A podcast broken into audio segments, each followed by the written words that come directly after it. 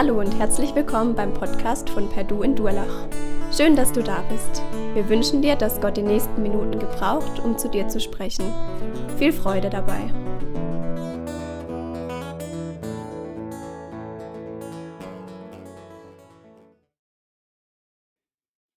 Ja, ich freue mich mega hier zu sein und heute predigen zu dürfen. Das ist eine große Ehre, ein großes Privileg für mich. Das ist mit das, was ich am liebsten mache.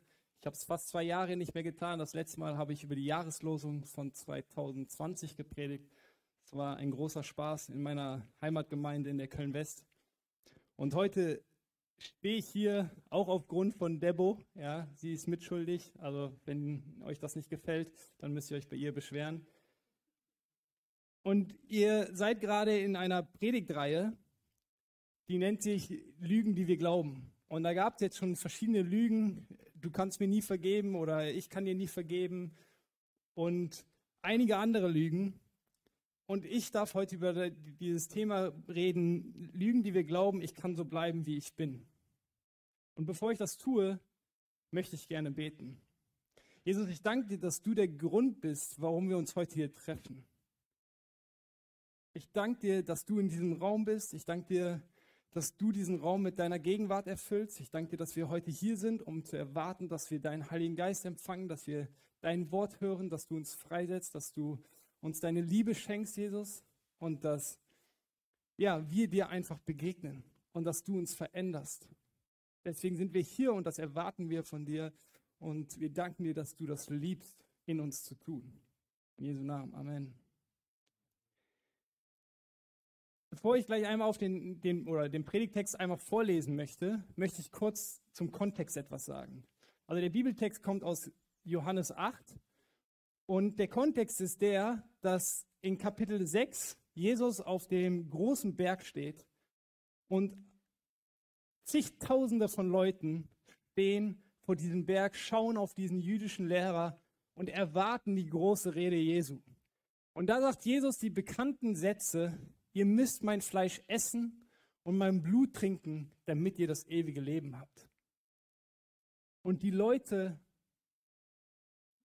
werden sauer. Sie sind richtig angepisst. Es geht so weit, dass die Schriftgelehrten und Pharisäer sich darüber aufregen, wie kann ein jüdischer Lehrer nur so etwas sagen? So was Makaberes. Und letztendlich fangen sie an, Pläne zu schmieden, wie sie Jesus aus der Gesellschaft entfernen können. Und schon damals haben die gewusst, wir müssen das so tun, dass das Volk nicht merkt, dass es äh, ja, nicht irgendwie was Falsches ist, sondern dass wir das Richtige tun. Ja, das heißt, sie haben sich überlegt, wir müssen Fallen stellen, in die Jesus dann tappt, und dann haben wir einen Grund, um ihn zu entfernen, einen legitimen Grund. Ja, es geht um Legitimation, einen Menschen zu entfernen aus der Gesellschaft. Und das sehen wir dann in Kapitel 7, wie sie Fallen stellen, wie sie schwierige theologische Fragen stellen. Und das passiert jetzt auch in Kapitel 8. Und das alles passiert unter dem römischen Imperium. Okay? Die Römer sind an der Macht, sie haben die Herrschaft und sie haben den Juden damals das Mandat entzogen, die Todesstrafe zu vollziehen. Das ist wichtig. Okay? Abgesehen von Tempeldelikten durften nur die Römer die Todesstrafe vollziehen. Und jetzt lese ich aus der Hoffnung für alle im wahrsten Sinne des Wortes Kapitel 8, 2 bis 11. Aber schon früh am nächsten Morgen war er, Jesus, wieder im Tempel. Viele Menschen drängten sich um ihn. Er setzte sich und lehrte sie. Da schleppten die Schriftgelehrten und Pharisäer eine Frau heran, die beim Ehebruch überrascht worden war. Sie stellten sie in die Mitte, wo sie von allen gesehen werden konnte und sagten zu Jesus, Lehrer, diese Frau wurde auf frischer Tat beim Ehebruch ertappt. Im Gesetz hat, im Gesetz hat uns Mose befohlen, eine solche Frau zu steinigen. Was meinst du dazu? Die Älteren zuerst. Schließlich war Jesus mit der Frau allein die stand immer noch an der gleichen Stelle. Da richtete Jesus, da richtete er sich erneut auf und fragte sie, wo sind deine Ankläger? Hat dich denn keiner verurteilt? Nein, Herr, antwortete sie, ich verurteile dich auch nicht.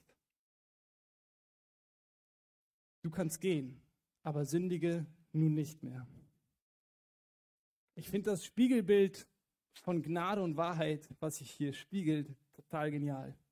Und das Erste, was mir in den Sinn kam, war, dass Gnade ohne Wahrheit einfach nur billige Gnade ist, was Bonhoeffer schon erkannt hat. Und die Wahrheit ohne Gnade ist einfach nur Sünde, denn es degradiert den Menschen. Aber unser Predigtthema ist Lügen, die wir glauben, ich kann so bleiben, wie ich bin. Aber warum ist das eigentlich eine Lüge? Können wir nicht so bleiben, wie wir sind? Wir sind doch alle perfekt, wir sind doch gut. Das lesen wir in den Zeitungen, Instagram, kriegen wir alle unsere Bestätigung her. Wir haben nur das Beste verdient. Brauchen wir uns eigentlich zu ändern? Wer sagt schon, dass wir uns ändern müssen? Also warum ist das eigentlich eine Lüge und was sagt eigentlich der Text dazu? Sagt der Text, dass ich mich ändern muss? Ich möchte jetzt auf den Text einmal konkret eingehen und danach nochmal auf den, die letzten Worte von Jesus. Was ich, mich, was ich interessant fand, ist, dass Johannes, wie ich finde, ein kleines Vorurteil hat, indem er den Pharisäern und Schriftgelehrten einfach unterstellt, dass sie Jesus eine Falle stellen wollen. Jetzt kann man sagen, ja, hat ja, du hast, Benny, du hast es ja vorher im Kontext gesagt. Ich würde sagen, ja, also ich fände es schon ziemlich blöd, wenn ich gestern das und das gemacht habe aus dem und dem Motiv und heute das wieder mache und mir jemand vorwirft, ja, gestern hast du auch so gemacht. Also ich finde das schon ein kleines Vorurteil und ich finde es interessant, dass Johannes das aber weiß und so klar aufschreibt und benennt, dass sie einfach nur eine Falle stellen wollen, stellen wollen. Aber Johannes, die damaligen Menschen, kannten nur das Alte Testament. Und Johannes kannte mit Sicherheit auch die Worte aus dem aus 3. Mose 2010 und 5. Mose 2022, nämlich, dass für die Strafe, Ehebruch, Steinigung, Frau und Mann gesteinigt werden sollen. Aber wo war der Mann? Also dieses Indiz, dass der Mann nicht da war, zeigt Johannes ganz klar in dem Kontext, es ist eine Falle. Es ist der gleiche Schmarrn, den die Pharisäer und Schriftgelehrten wieder versuchen, wie die letzten Male auch. Aber was war die Falle? Was ist der Strick, der ziemlich eng um Jesus sitzt? Also wenn Jesus jetzt die falsche Antwort gibt, dann ist Ende im Sch Schicht im Schacht. Das ist vorbei. Dann braucht er nicht mehr weiterleben. Weil dann wird er bei den Römern angeklagt. Und dann wird er legitimiert aus der Gesellschaft entfernt und die Pharisäer und Schriftgelehrten machen Champagner auf. Also was ist die Falle? Was ist der Strick? Die Falle ist, dass auf der einen Seite eine jüdische Anhängerschaft da ist und wenn Jesus jetzt das Gesetz ablehnt, stellt er sie bloß. In der damaligen Zeit gab es nur eine Schamkultur. Und in einer Schamkultur würdest du niemals deine Mitmenschen bloßstellen. Das machst du nicht. Das geht nicht. Absolutes No-Go. Da wirst du eher sterben, als dass du das machst. Also er, würde, er, er stellt sie bloß, wenn er das Gesetz ablehnt, was die Pharisäer und die Schriftgelehrten angesagt haben. Steinigung, das sagt das Gesetz. Auf der anderen Seite gab es das römische Imperium, die Herrschaft von den Römern, und die kann er auch nicht ablehnen. Wenn er die ablehnt, habe ich eben gesagt, dann öffnet sich der Champagner. Also was sagt Jesus? Es ist der Wahnsinn. Ja, das ist Weisheit pur. Jesus sagt, wenn du keine Sünde hast, dann werfe, oder wer keine Sünde hat, sagt er zu den Pharisäern und Schriftgelehrten, wer keine Sünde hat, der werfe den ersten Stein. Und was ist daran jetzt Weisheit? Es ist die Weisheit aus dem Gesetz, von 5. Mose 17, Vers 17, was Jesus wusste, nämlich, dass da steht, dass die Zeugen, die die Menschen beim Ehebruch ertappt haben, den ersten Stein werfen sollen. Und die Schlinge löst sich und nicht nur die Steine von den Schriftgelehrten und Pharisäern fallen, sondern auch die Köpfe von ihnen, weil sie es wieder nicht geschafft haben. Wir haben es wieder nicht geschafft, Jesus zu entfernen. Und was sagt uns das auf die Ausgangsfrage? Es sagt uns erstmal, dass die Frau pure Diskriminierung erlebt hat und zweitens gar keine Hauptrolle gespielt hat. Also der Text sagt überhaupt gar nichts aus, dass ich mich nicht ändern muss oder doch ändern muss oder nicht ändern muss, wie auch immer, sagt er gar nicht aus. Darum geht es in dem Text gar nicht. Also was wir in diesem Text lesen, beziehungsweise das bestätigt erstmal, dass das sehr gut eine Lüge ist. Ich kann so bleiben, wie ich bin. Und was wir, was es dann uns sagt, ist, dass wenn wir diesen Satz glauben, ich kann so bleiben, sagt das mehr über uns aus als über diesen Text und über Gottes Wort. Das heißt, der Text kennt nicht meine Prägung, aber er triggert was in mir. Und er triggert auch meine Gedanken. Aber die kommen anscheinend nicht aus dem Text. Die kommen aus mir heraus. Und das nennen wir Prägung. Wir sehen, was vor Augen ist. Das sagt Gott schon im Alten Testament. Wo kommen Lüge und Sünde her? Jesus sagt in Matthäus 15, Vers 19, aus dem Herzen kommen böse Gedanken wie Mord, Ehebruch, sexuelle Unmoral, Diebstahl, Lüge und Verleugnung. Das Wort, was hier für Herz genannt wird, heißt Kadir im Griechischen. Und Kadir meint das tiefste, innerste Sein das tiefste in dir, dein Zentrum in dir, in dein Zentrum, wo alle Entscheidungen getroffen werden, wo alle Gedanken herkommen, wo alles herkommt, was du tust oder eben nicht tust. Das tiefste in dir. In deinem Herzen wird entschieden, ob du die Menschen mehr fürchtest, die dein Leib töten können, oder Gott mehr fürchtest, der dich in die Hölle werfen kann. Das wird in deinem Herzen entschieden, nicht in deinem Kopf. Ihr kennt alle das Bild von dem Eisberg im Wasser. Ja? Der meiste Teil des Eisberges ist unter Wasser. Der kleinste Teil ist über Wasser. Und das, was unter Wasser ist, das steht für das Herz.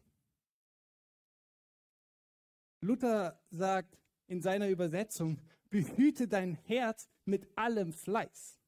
Wir sollen mit Fleiß unser Herz behüten, denn daraus quillt das Leben. Und wenn wir zu Jesus kommen und an ihn glauben, dann ist unsere Prägung nicht sofort weg, sondern wir haben eine Prägung. Und die ist dann nicht weg, sondern sie ist da. Das nennen wir, das nennt die Bibel alte Kreatur, Fleisch.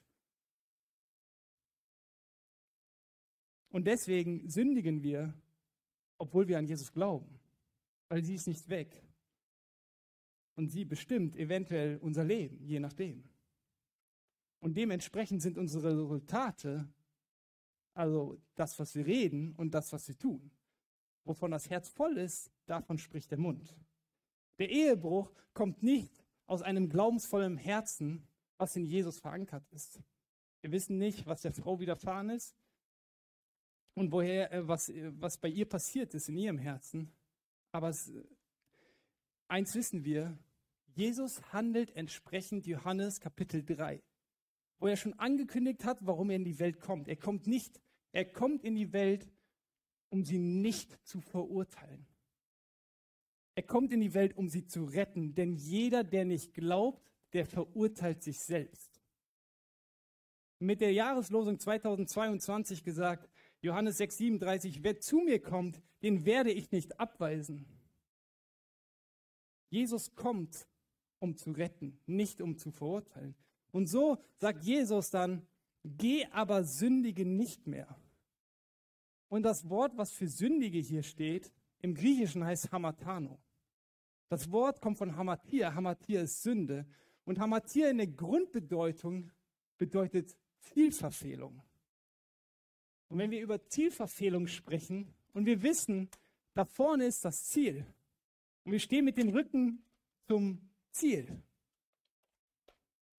und gucken auf alles andere, nämlich auf die Zeitungen, auf Instagram, schauen uns Pornos an und füllen unser Herz mit irgendwas, was nicht von Jesus ist und fragen uns dann, haben das Gefühl, dass unsere Gebete bis zur Wand gehen und dann wieder zurück, weil wir nicht auf Jesus ausgerichtet sind. Wir leben in der Zielverfehlung. Wir gucken vor eine Wand. Ist Zielverfehlung. Das ist, was die Frau nicht mehr tun soll. Und das gilt auch uns. Wir sollen nicht in der Zielverfehlung leben.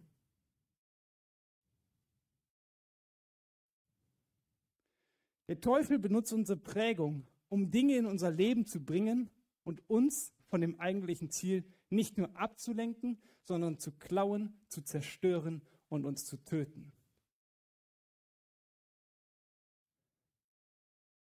Ein Leben in der Zielverführung führt zum Tod. Erst geistlich und dann körperlich.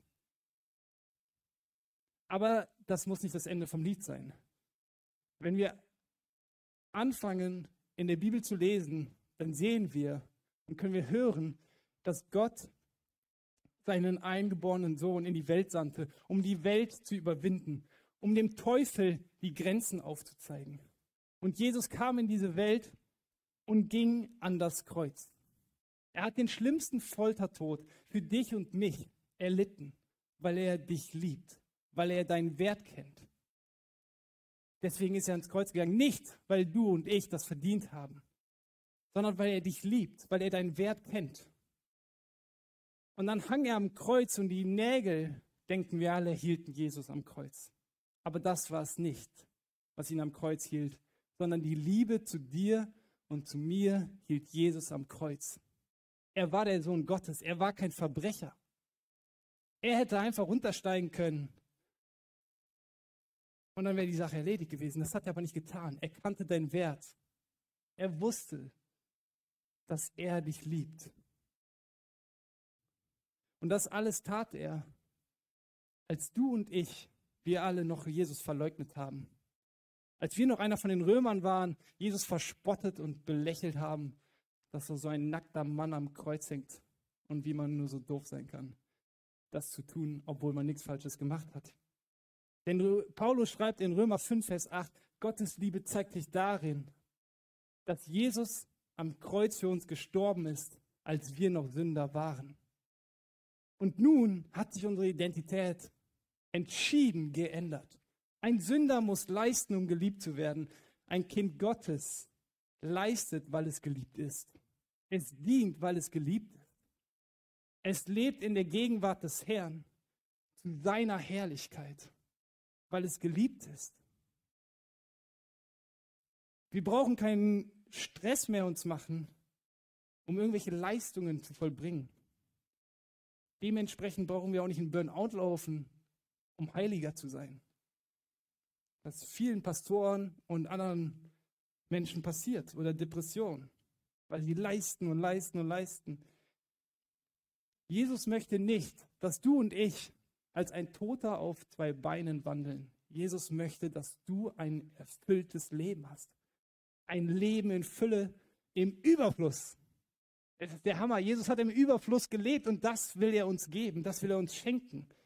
Und dafür hat er uns seinen Heiligen Geist hinterlassen. Denn der Heilige Geist, sagt Paulus in Römer 14, ist Leben, Frieden und Freude. Und Jesus möchte, dass wir ein zielfokussiertes Leben leben. Ein, ein Leben, was auf Jesus ausgerichtet ist. Und wenn wir uns auf Jesus ausrichten, auf das Ziel, dann sehen wir trotzdem manchmal aus wie Christen, aber es ist nur luftleerer Raum. Letztendlich schauen wir auf das Ziel mit Körper, Seele und Geist und sind komplett auf ihn ausgerichtet und gucken nur auf ihn, egal was Corona sagt, egal was um uns herum passiert und trotzdem fallen wir manchmal. Aber wir konzentrieren uns auf ihn.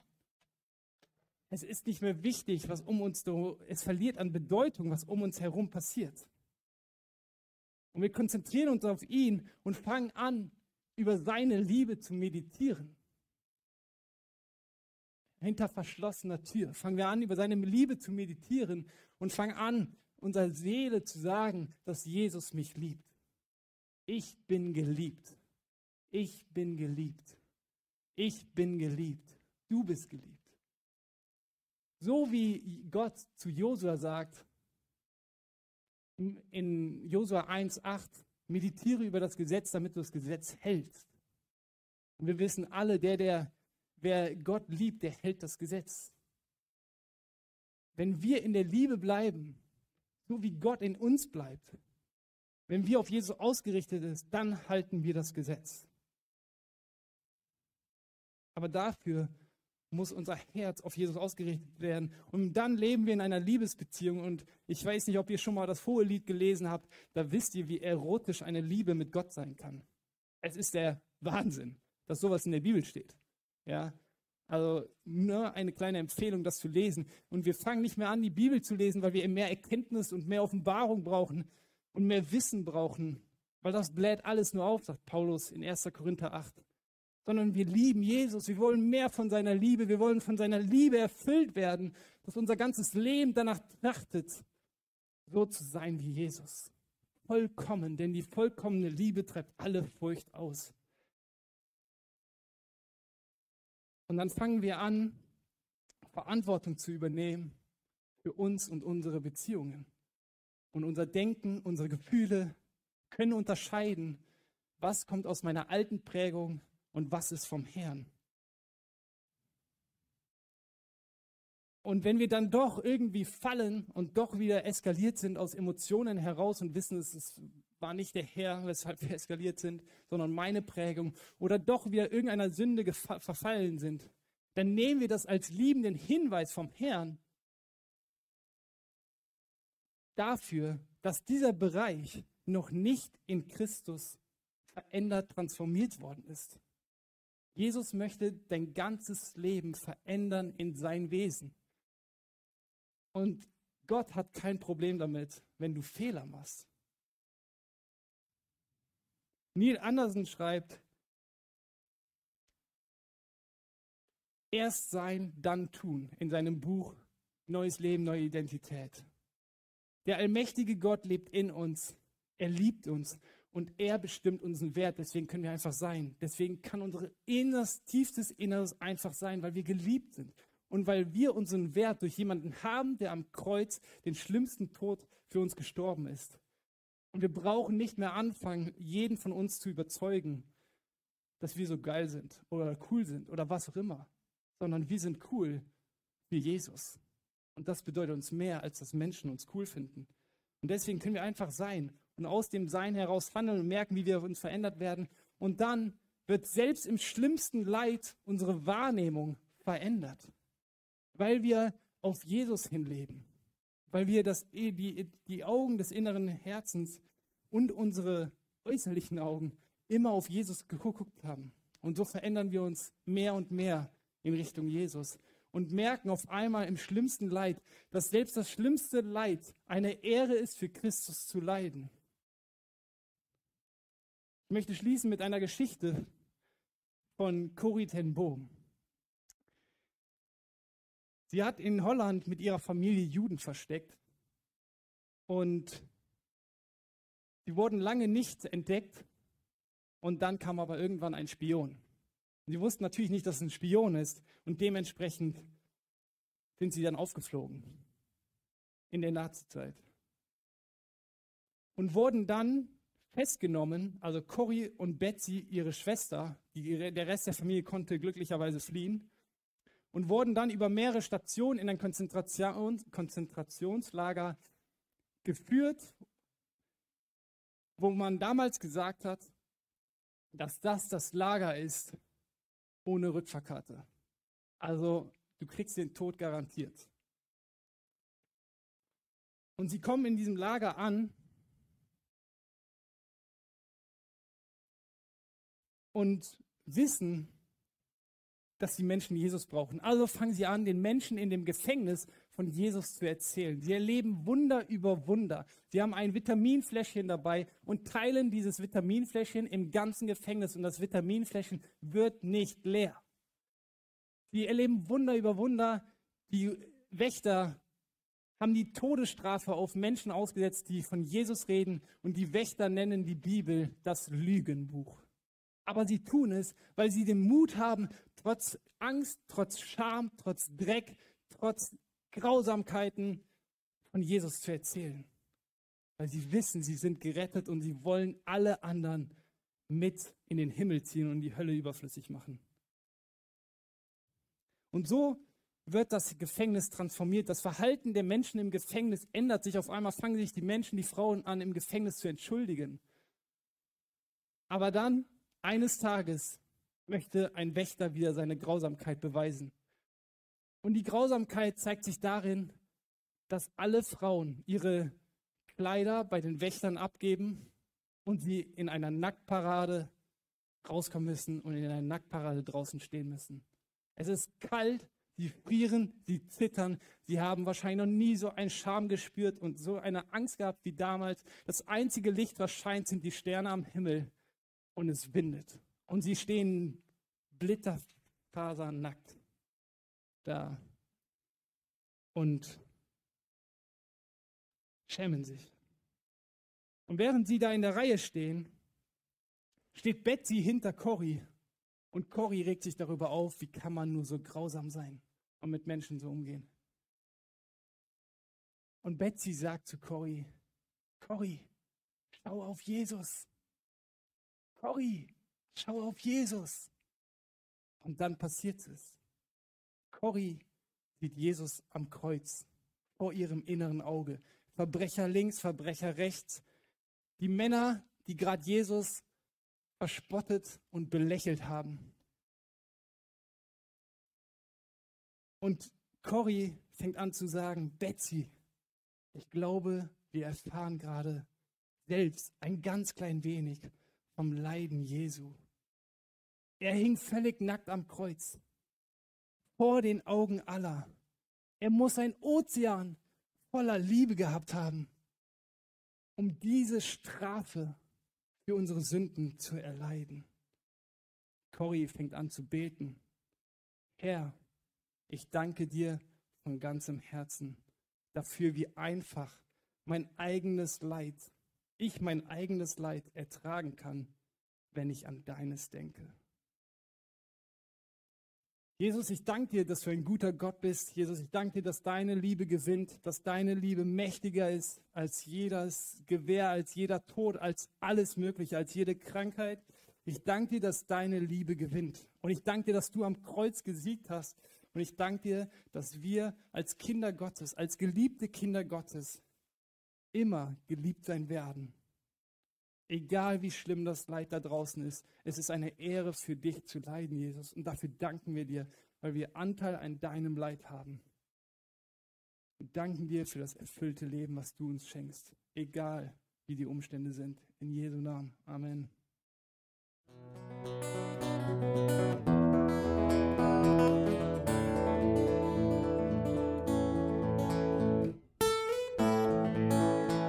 Wir hoffen, der Podcast hat dir weitergeholfen.